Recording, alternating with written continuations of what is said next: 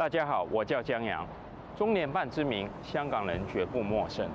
但先不论其职能，中联办全称又有多少人能说得出来？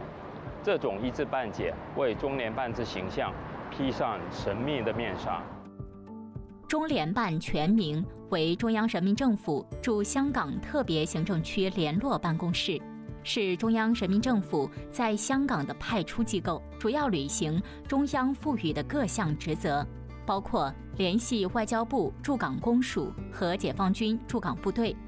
说到这里，便不得不提及《基本法》第二十二条：中央人民政府所属各部门、各省、自治区、直辖市。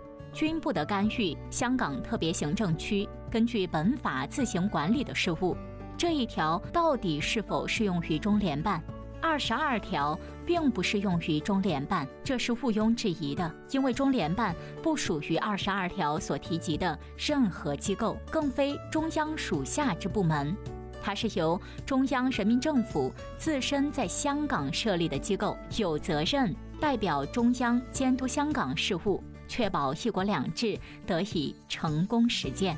这集说香港中联办，当然就要拍下这座获中央授权、专责处理香港事务、有权利以及责任代表中央政府的中央人民政府驻香港特别行政区联络办公室。